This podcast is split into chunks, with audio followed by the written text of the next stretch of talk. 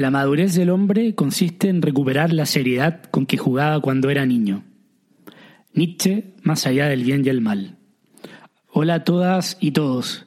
Hoy voy a hablar sobre la importancia de ser autodidacta y formular e intentar de responder esta recurrente pregunta ¿es que el aula ha muerto? Espero que disfruten el programa. Empezaba con el querido Nietzsche y su aforismo de más allá del bien y el mal, porque esa seriedad infantil con la que se juega cuando niño, cargada de curiosidad, inocencia, dedicación y sentido lúdico, es lo que empezamos a perder una vez que crecemos. Como niños somos todo inconsciente, instintos. No existe el yo con su angustiante carga, ni reputación, ni responsabilidades, ni el ego, ni voluntad, ni nada. Al final no hay una línea divisoria entre el mundo interior y el exterior. Somos parte de todo. Y así afrontamos la vida, con libertad. Recuerdo por horas sumergirme cuando niño a jugar con juguetes, haciendo colosales guerras, con efectos especiales, claro. Entre soldados de plástico que terminaban con amputaciones más bien por mordidas mías que por bombazos además de partidos de fútbol entre figuritas de acción, cazafantasmas, caballeros del zodiaco, lo que fuese servía como goleador o arquero. Ah, podía pasar tardes enteras. Todo era juego, todo era creatividad. Estaba erotizado, por así decirlo, con mi mundo interior y mis intereses. Y luego en el colegio uno empieza a tener conciencia del yo, a entender que no todos los niños son iguales y aún algo aún más feo que no todos tienen los mismos recursos. Como yo, que era envidioso de mi amigo Pepe porque tenía Atari y mejores juguetes. Mm. La otra edad es la que nos empieza a ser conscientes de nuestra particularidad, de nuestra individualidad. Pero me desvío. No es nostalgia lo que busco evocar, simplemente el paso del niño, quien es todo inconsciente y está erotizado por su mundo interior, hasta el joven consciente que inicia a ser dominado por la cultura de su época. Esa cultura patriarcal casi siempre está proyectada en el padre, la figura espiritual, que traspasa las costumbres y nos enseña lo que es bueno y malo, lo que es permitido y lo que no lo es. Y esta normalización a la que llamamos educación es institucionalizada, me costó, ¿eh? En esos recintos que llaman liceos, escuelas, colegios o como quieran llamarlos. Es donde pasamos a ser alumnos, que en griego significa el sin luz, donde nos forman supuestamente. O sea, como diría el filósofo argentino Darío Steinschreiber, llegamos como individuos sin luz y sin forma a estas aulas. Difícil pensar en un cambio más terrible que el de ese niño que es todo juego, toda creatividad, a este ente que debe ser disciplinado, a que debe dársele forma. Ahora seguro que estás pensando, hipócrita, nada más irritante que un niño llorando y haciendo berrinches en un espacio cerrado. Y sí, tienen razón, yo también frunzo el ceño ante esa situación, pero muchas veces ni sabemos por qué el niño llora y muchas veces veo que la mamá o papá no hacen nada más que empeorar la situación con violencia. Nada más feo que un niño maltratado por sus propios padres. En fin, es en el aula, en el colegio, donde somos disciplinados, donde conocemos el orden. Michel Foucault, en su libro Vigilar y Castigar, en el cual hace un repaso por la historia de los prisioneros en Europa, describe cómo se pasa el, del castigo ejemplar que se conocía hasta fines del siglo XVIII, con torturas en la plaza, guillotinas y gente descuartizada, como por ejemplo a la William Wallace en la película Corazón Valiente, al método de encarcelamiento que tenemos hasta el día de hoy. El antiguo método tenía la ventaja de propagar terror y marcar un precedente ante la población y alertar a los inquisidores de lo que les podría pasar en caso de. Además, este método daba circo al pueblo, siendo un evento que congregaba. Sin embargo, dejaba en descubierto al ejecutor, y no me refiero al verdugo, sino al rey o la figura de poder. Esta actitud despótica, con el peligro de traer insurrecciones, es corregida luego por el método menos macabro, pero más eficiente, que es el del encarcelamiento, que busca el control. Ahora te estarás preguntando qué carajo tiene que ver William Wallace con la educación. Calma, porque esta teoría del control a los prisioneros que explica Foucault tiene tres pilares que se pueden aplicar a todo, incluida la educación que tenemos hoy. Dado la analogía, primero, la vigilancia. En el caso de la educación son los inspectores, las fechas de entrega, la reunión de apoderados, todo método que incluso en lo innatural que es delatar al compañero que copia, como vemos en la brillante película de Perfume de Mujer, donde un glorioso alpachino protege y salva a un estudiante de ser expulsado por no delatar a unos copiones. El discurso de este en la escena final es tremendo, se lo recomiendo. Segundo, la normalización ser un buen compañero, hablar en un cierto código, tener una etiqueta de vestimenta y presentación, ser políticamente correcto al final. El normalizar el pelo corto, el uso de un lenguaje, más encima en la adolescencia donde estamos ávidos de diferenciarnos, somos estandarizados, como si eso no tuviera consecuencias. Tercero, el examen. Estas son las famosas pruebas, los test, las tareas, los trabajos en grupo, el ser ubicados por responder bien o mal una pregunta. Espero que esta analogía se haya comprendido. Ahora tú, sí, el mismo amigo escéptico, te estarás preguntando, pero si al final el orden es bueno, es necesario. Sí, pero todo orden impuesto es violento y tiene consecuencias. Y la consecuencia en este aula del orden es la deserotización del saber. No estoy en contra de una malla curricular, pero sí lo que tengo claro es que esta deserotización del saber es grave. Lo que se transforma en obligatorio nos causa rechazo. Una cosa es obligar a tu hijo a comerse las lentejas, pero otra muy distinta es obligar a un niño a aprender.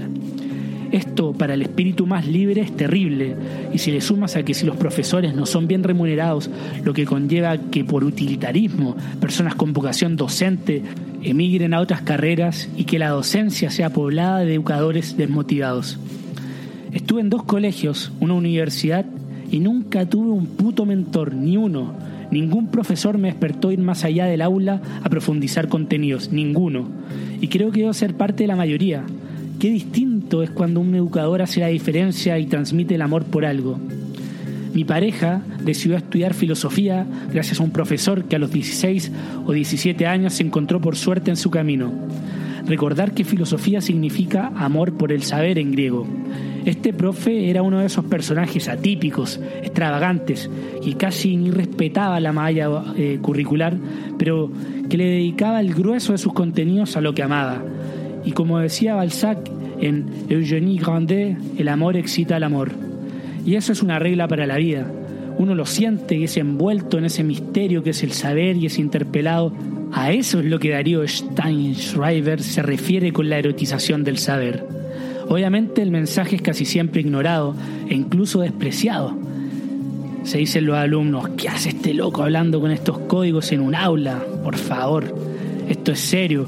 Y nos faltan los compañeros más sistematizados y más ovejas que se, se comienzan a reír.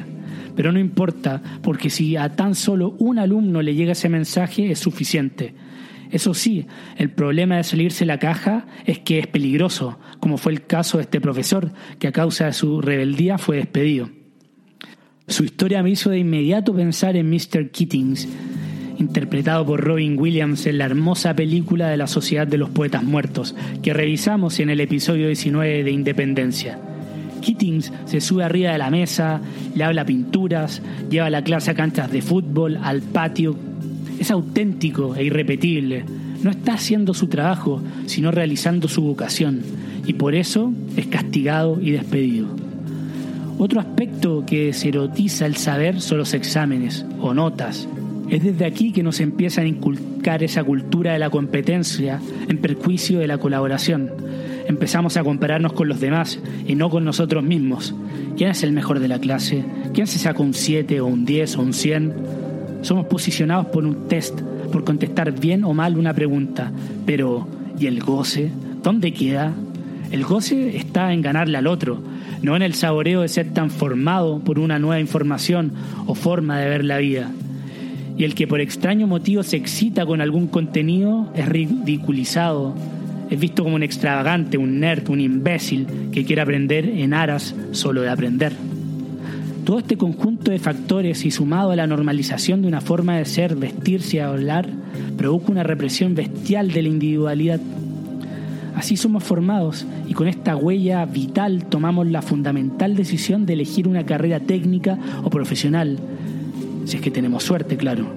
Llegamos con esta formación que nos ha normalizado, institucionalizado y reprimido nuestro inconsciente, creatividad y originalidad a enfrentar esa tremenda decisión que es a qué dedicarle la vida. Difícil imaginar una cosa más aterradora. Es enfrentarse al dragón con un palo de escoba. No sabemos ni cómo abordar el desafío. Pensamos que sí, pero no. Nos guían supuestos docentes, expertos en vocación laboral y nuestros padres que velan por nuestro interés, pero al final estamos solos. Y así nos enfrentamos, sí, tenemos suerte, al estudio de algo que esperamos nos dé una recompensa laboral, o sea, el utilitarismo. Así nos movemos, una gran mayoría, y los que no, en serio, en serio los aplaudo de pie por su claridad y valentía. Lo que llamamos utilitarismo es ese progreso que no es más que el progreso económico que rige la sociedad, pero ese general repercute en nuestro particular, en nuestras grandes decisiones de vida como el que estudiar, estudiamos lo que amamos o lo que nos sirve. Y así tomamos ese camino del utilitarismo que a la larga implosiona siempre, positivamente o no, y que decanta en actividades nobles como hacer yoga o senderismo u otras menos nobles como la adicción a la pornografía, a los videojuegos, a ver esa serie favorita cuatro veces o cinco y el refugio en alcohol y drogas. Ojo que no me estoy riendo de estas actividades, aunque un poco sí, porque en el fondo me estoy riendo de mí mismo al haber sido culpable de casi todas. Y estoy hablando de las menos nobles. bueno, reconozco que esta primera mitad del episodio fue pesimista o me gustaría pensar realista pero aquí viene la parte positiva y disculpe que abuse de lo particular. Actualmente vivo en Francia y tengo una visa de trabajo por cuatro años, que ha sido todo un desafío y un largo proceso. Y normalmente en un par de años podría aplicar a la residencia e incluso a la ciudadanía francesa. Al estar tan cerca de este hito que me haría finalmente una libertad como ciudadano en el país que vivo, me he inhabilitado de estudiar. Es que para estudiar necesito otra visa una visa de estudiante, la cual es más restrictiva en cuanto a las horas de trabajo. Y pienso, tal vez podría jugarme en contra al momento de postular a una residencia o ciudadanía por no estar en tiempo completo trabajando. La consecuencia de esta decisión es que he dejado de lado pensamientos de estudio tipo una especialización, un máster, que siempre vienen con esa carga utilitarista de aperturas al mercado laboral. Por primera vez desde que dejé Chile hace ya más de ocho años, no pienso en estudios como una vía de movilidad social. Y no sé si ha sido coincidencia o se ha acentuado simplemente con abrir el podcast, pero ha brotado en mí y hace algunos años ya un amor por el saber que nunca antes había experimentado.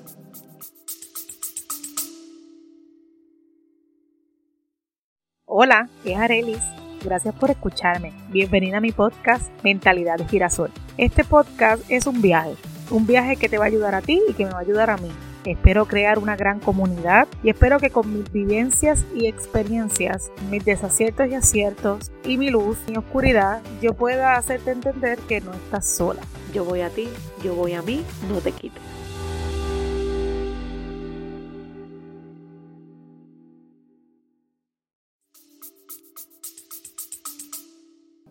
Al trabajar en una tienda de vinos solo, tengo muchísimo tiempo disponible en mis horarios de trabajo esperando a los clientes, por lo que leo en el trabajo, sí. Pero lo que a mí me interesa, bloqueé la utilidad de la educación y brotó la filosofía en el sentido griego del amor por el saber. Pero no el de la malla curricular o el de los papers, sino el saber que a mí me excita Claro, el podcast sí me exige prepararme y crear buen contenido. Que lo haga o no es otra cosa. Además, hoy me siento suficiente cómodo con la lengua francesa como para estar leyendo un libro en español o inglés y pasar a atender a un cliente en francés, fluidamente, claro, con un acento de mierda, pero fluidamente. Mi cerebro se ha acostumbrado. Lo que empezó con novelitas de viaje se ha expandido a filosofía, psicología analítica o de sueños. Incluso últimamente me animé a iniciarme en un cursito de neurobiología e intentar de entender cómo funciona el cerebro en la plataforma de Coursera. Estoy completamente erotizado por saber. Espero el lunes para ir a trabajar, pero sobre todo para seguir con mi plan de lecturas, con ser autodidacta. ¿Es esto útil o no? Me chupa un huevo, porque me hace feliz y tengo un sentido en mi vida, una razón que se vincula con mi pasión, que es crear contenido en este espacio disculpen, pero estoy excitado, estoy enviagrado, con ganas de saber más que ayer. Y quería compartirles mi hallazgo. Eliminé el utilitarismo, el puto utilitarismo económico y brotó el amor. Un amor que nunca experimenté en el aula. ¿Está el aula muerta o no? Yo creo que la que conocemos hoy sí. Mientras siga habiendo profesores desmotivados en gran parte, mientras nos siga moviendo el utilitarismo y mientras solo las universidades tengan el monopolio de los contenidos y los fondos de investigación, sí. No, no pienso en poner en el mismo nivel a un postdoctorado que le ha dedicado 20 años o toda su vida a un tema, alguien que vio un video de YouTube de 10 minutos. La revolución digital da espacio para charlatanes. Tal vez yo mismo soy un charlatán, un impostor bajo los ojos de la academia pero la academia no calienta a nadie, se leen entre ellos como perros que se buscan olfateando el culo. Sí, es elitista el olerse el culo. la revolución digital ha horizontalizado el acceso a los contenidos, están en todas partes. Y así como me reía del youtuber charlatán, también hay algunos muy muy buenos es más, hay docentes que utilizan las plataformas para distribuir sus clases como Jordan Peterson o el antes nombrado Darío Steinschreiber, dos capos realmente en sus temas. O incluso ahora descubrí que la Universidad de Stanford tiene cursos maravillosos de biología en YouTube. Tal vez ese sea el futuro, que los grandes maestros bajen del Olimpo de la academia y bueno, algunos ya lo han empezado a hacer.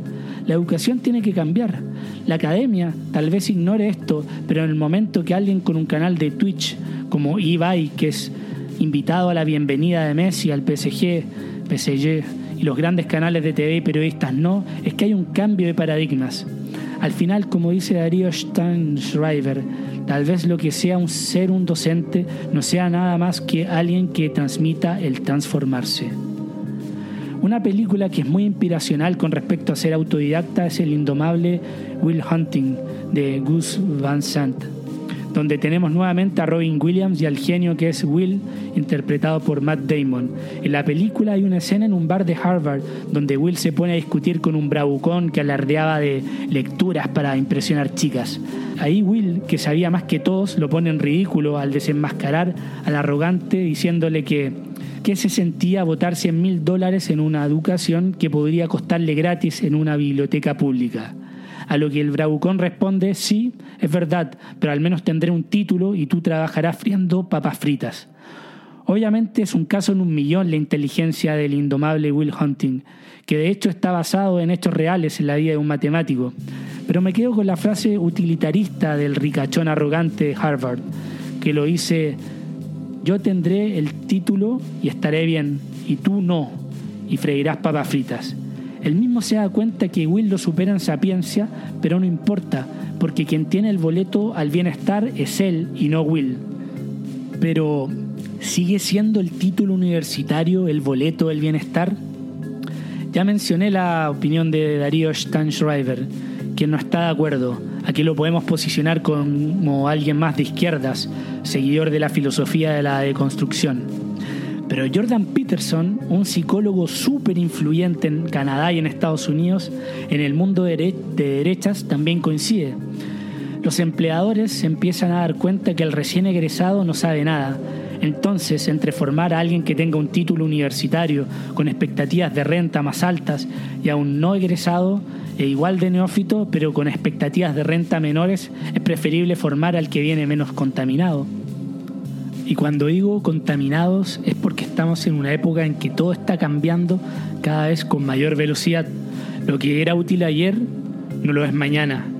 El programa, el software que aprendiste a utilizar ya fue reemplazado. O lo será muy pronto. Es más, hasta tu profesión cambiará, tu trabajo lo hará. Es más, aún, seguramente esta será reemplazado por una máquina. La única certeza es el cambio, es la adaptabilidad. ¿No es esto una oportunidad para liderarnos de la utilidad? Quiero terminar este episodio con un artículo del New Yorker de, de Margaret Talbot que se llama Starting Fresh o Comenzar de cero. En este artículo la autora cuestiona esa tesis de que estudiar y educarse es solo para los jóvenes. Hace una analogía con la excitación con lo que uno va a una fiesta cuando tiene 18 o 20 años y tal vez conocer a la o las personas que van a cambiar tu vida. Esa excitación es la misma con la que se encara la educación a esa edad. O mejor dicho, las expectativas son excesivas en comparación a las comidas o cócteles que va una persona de 50 años. Sin embargo, ¿por qué dejar de aprender? ¿Deja a la gente de 50, 60 años a ir a esos cócteles, a esas comidas? ¿Por qué seguir esa carrera de la especialización y la excelencia? Porque al final preferimos eso a la integralidad. Llega un punto en la vida en que nos preguntamos si vale la pena todo ese tiempo dedicado al trabajo. Excluyo nuevamente a los que aman y están obsesionados con lo que hacen. Pero así todo, siempre es liberador para el ego embarcarnos en actividades que sabemos de antemano en que nunca seremos los mejores. ¿Es esto una pérdida de tiempo? Según Talbot, autora del artículo, no, no es una pérdida de tiempo. Es más, cita estudios de neurocientistas de la Universidad Pública de Riverside que indican que alguien que se embarca en aprender más de una actividad, como por ejemplo japonés, guitarra y surf, no solo va obviamente a adquirir proficiencia en estas áreas, sino que mejora su funcionamiento cognitivo en general, incluyendo memoria de trabajo y episódica. No me voy a meter en neurociencia porque no sé nada, pero según la autora pareciera que es mejor sumergirse en varias actividades. Obviamente hay límites etarios. Hay un problema real de enseñarle nuevos trucos a un perro viejo, pero la verdad es que depende del truco. Hay trabajos tipo de controlador de tráfico aéreo que son ejercidos en las torres de control en el aeropuerto en que retiran hasta al más genio a los 65 años. Pero es distinto el caso de un profesor de castellano. Este puede ejercer esta actividad hasta su muerte. Es un mito que todo apogeo cognitivo se alcanza en la veintena. El profesor de psicología de la Boston College, Joshua Harstone, y la profesora de psiquiatría de la Escuela Médica de Harvard, Laura Hartshorn, publicaron un paper el 2015 detallando las particulares habilidades cognitivas y sus subidas y bajadas a lo largo de la vida. Por ejemplo, el apogeo de la velocidad de procesamiento de información es entre 17 a 19 años. La memoria de corto plazo en hombres alcanza su apogeo alrededor de 22 años. La memoria facial de corto plazo alrededor de 30 años. El vocabulario es a los 50 años y en algunos estudios hasta los 65 mientras que el entendimiento social, que incluye la habilidad de reconocer e interpretar las emociones de otras personas, es alrededor de los 40 años y luego se mantiene. No solo no hay una edad en la que los humanos desempeñan su apogeo en todas las actividades cognitivas, sino que tal vez no hay una edad en la cual los seres humanos están en el apogeo de sus actividades cognitivas. O sea, no existe la edad donde uno es más capaz. Esto nos libera de la sed de éxito inmediato, esa que nos dice que Einstein creó su teoría de la relatividad a los 26 años, o que los Beatles antes de los 30 años ya se habían separado y creado toda su obra. La sociedad nos moldea con estas narrativas, pero nadie nos dice que Borges publicó a los 50 años el Aleph y que en un paper de la prestigiosa revista Science, citado en el mismo artículo del New Yorker que les hablo, se dice que no se encuentra una correlación entre la edad de un científico y su gran aporte en su materia. Esto quiere decir que este gran aporte puede ser con igual probabilidades en el inicio o fin de su carrera. Al final, todos los frutos no maduran al mismo tiempo. Es más, el mismo concepto de maduración cognitiva es engañoso. Saber esto es liberador, esperanzador, lo único que nos queda es la, al final es la erotización de nuestra educación. Y ese camino es personal, ese deber es personal. Ahí está tu identidad, lo que te excita. No lo abandones. No puede ser que terminado el liceo o la universidad no vuelvas a entusiasmarte más con el saber. Y me despido con una cita que leí en Facebook. sí. Es que hay joyas en todas partes. Se divulgan en todas partes. Eso sí, no habían puesto el derecho a autor que es de John Taylor Gatto, de su libro Dumping Us Down o Bajándonos el Nivel. Lo que sea que es la educación, debería hacerte un individuo único, no un conformista. Debería proveerte con un espíritu original para enfrentar los grandes desafíos. Debería permitirte encontrar valores que serán tu mapa de ruta a través de tu vida. Debería hacerte espiritualmente rico, una persona que ama lo que sea que está haciendo y donde sea que esté y con quien sea que esté. Debería enseñarte lo más importante, cómo vivir y cómo morir.